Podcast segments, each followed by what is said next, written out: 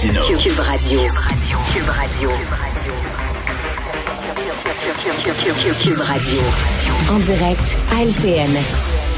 8h45, on va aller rejoindre Richard Martineau à Cube Radio. Salut Richard. Salut Jean-François. Je ne sais pas si tu as envie d'aller voir Taylor Swift à Toronto, mais selon le devoir, ça va coûter entre 1500 et 6600 dollars pour aller voir Taylor Swift à Toronto. Mais j'espère qu'elle va chanter trois de ses chansons. OK? Euh, la chanson Blank Space, ça, elle dénonce Ouais. les pièges du matérialisme et elle critique les gens obsédés par l'argent dans Blank Space. Il y a une autre chanson, The Last Great American Dynasty, c'est sur son, son album Folk.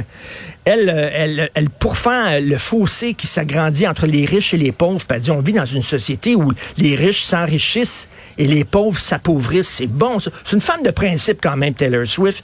Et sa chanson Wildest Dreams aussi, où elle critique euh, les gens qui vivent dans le luxe, les gens qui sont obsédés dans le luxe. Je rappelle que les billets, c'est entre 1500 et 6600 dollars pour cette femme qui critique le capitalisme parce que c'est une femme de principe. On l'applaudit. C'est de mise, effectivement, Ben qu'elle oui. chante ces chansons-là. Hey, Richard, euh, il y a des fonctionnaires qui euh, sont en télétravail. Qu'est-ce que c'est ça? ça, c'est ta, c'est ta perception du travail des fonctionnaires en télétravail? Je t'entends pas. Je t'entends pas. On a un problème technique, mais je travaille très, très fort, Jean-François, pour ma chronique de demain. Je fais des recherches, là.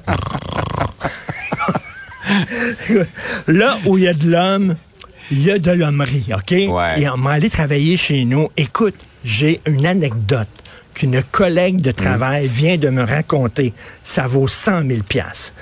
Elle travaillait dans une entreprise et sa, sa gestionnaire, la fille qui était en haut d'elle, OK, le vendredi était jamais rejoignable. Elle faisait du télétravail, mais elle était jamais rejoignable. Et à un moment donné, elle a su, mon ami, que sa collègue, le vendredi, elle partait.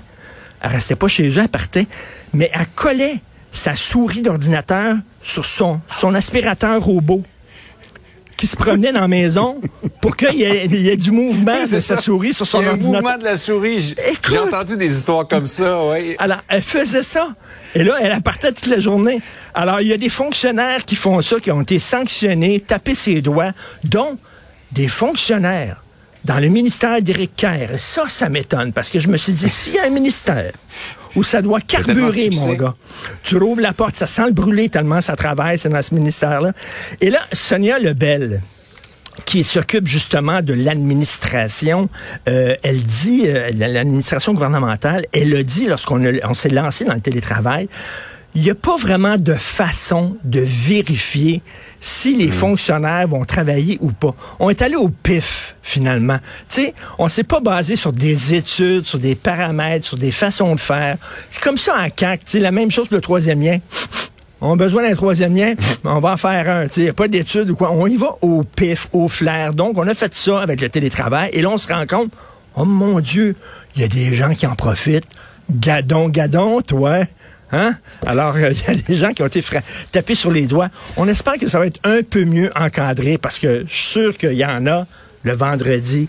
Tiens, C'est ça qu'ils font. Oh oui. Comme ça. Ça doit se la couler douce. Faut pas généraliser. Il y a certainement Non. beaucoup de fonctionnaires qui font bien leur travail. Là, Euh, c'est c'est une minorité, mais comme toujours, ces gens-là, on les paie. C'est, nous payons Ben, pour euh, des services. Et même dans le privé, je veux te dire, là, même dans le privé, les gens qui ont décidé de faire du télétravail la moitié Mm. du temps, il y en a qui doivent pas mal regarder la télévision puis être dans le frigidaire, là, la tête dans le frigidaire. C'est sûr. Richard, il y a des parents qui s'inquiètent de l'ouverture d'un centre d'inhalation supervisé juste à côté d'une école élémentaire dans Saint-Henri. C'est à Saint-Henri, donc un centre d'inhalation supervisée de drogue. C'est très correct. Je pense que tu la réduction des méfaits, il y a des gens qui vont se droguer de toute façon. Vaut mieux qu'ils le fassent dans un environnement sécuritaire. C'est à 80 mètres d'une école. Écoute, à 80 mètres d'une école, il y a une chercheuse de l'Institut national de recherche scientifique qui a fait une recherche sur 39 sites du genre. Ça, c'est dans le devoir, sur 39 sites du genre. Et elle dit qu'en moyenne, ces établissements-là sont situés à 603 mètres d'un établissement scolaire. 603, là, on parle de du compte. 80 mètres. Et écoute, il va avoir, à côté de ce centre d'inhalation-là, il va avoir aussi des, euh, des, euh, des appartements euh, pour les personnes euh, itinérantes qui ont des problèmes de santé mentale et de toxicomanie. Tu sais, on peut, on peut critiquer ces parents-là en disant ouais ouais mais là Mhm. c'est pas dans ma cour mais est-ce que vous aimeriez vous qu'à l'école à Ouais. côté à 80 mètres de l'école tu sais il y a tellement d'endroits où on peut construire ces centres-là puis puis on dit tout le temps on consulte la population c'est drôle hein ces gens-là ils ont pas été consultés on leur impose Non. ça ça fait longtemps qu'ils disent on n'en veut pas de ça pas qu'on veut pas de ce site-là on trouve qu'il est trop près d'une école on les écoute pas souvent on a l'impression puis c'est comme ça des fois avec l'administration municipale on dit qu'on consulte la population mais finalement leur idée est faite ils consultent ceux qui pensent comme eux puis ça vient de finir donc je comprends parfaitement ces, ces parents-là de dire c'est un petit peu trop près Ouais. d'un établissement scolaire Pourtant, le ministre Lionel Carman a déjà dit qu'il n'y aurait pas de projet qui verrait le jour sans acceptabilité sociale. ça Ben sent pas oui. l'acceptabilité sociale présentement. non ça sent pas absolument pas Hey, je vais te laisser aller faire ta recherche, Ma pour ton recherche, émission de demain. Ben Euh, oui. Richard, là, tu, vas, tu, tu vas travailler fort. On va travailler. Même si t'es dans le télétravail. travailler très fort en bédaine salut hey, bonne journée. bonne journée Salut.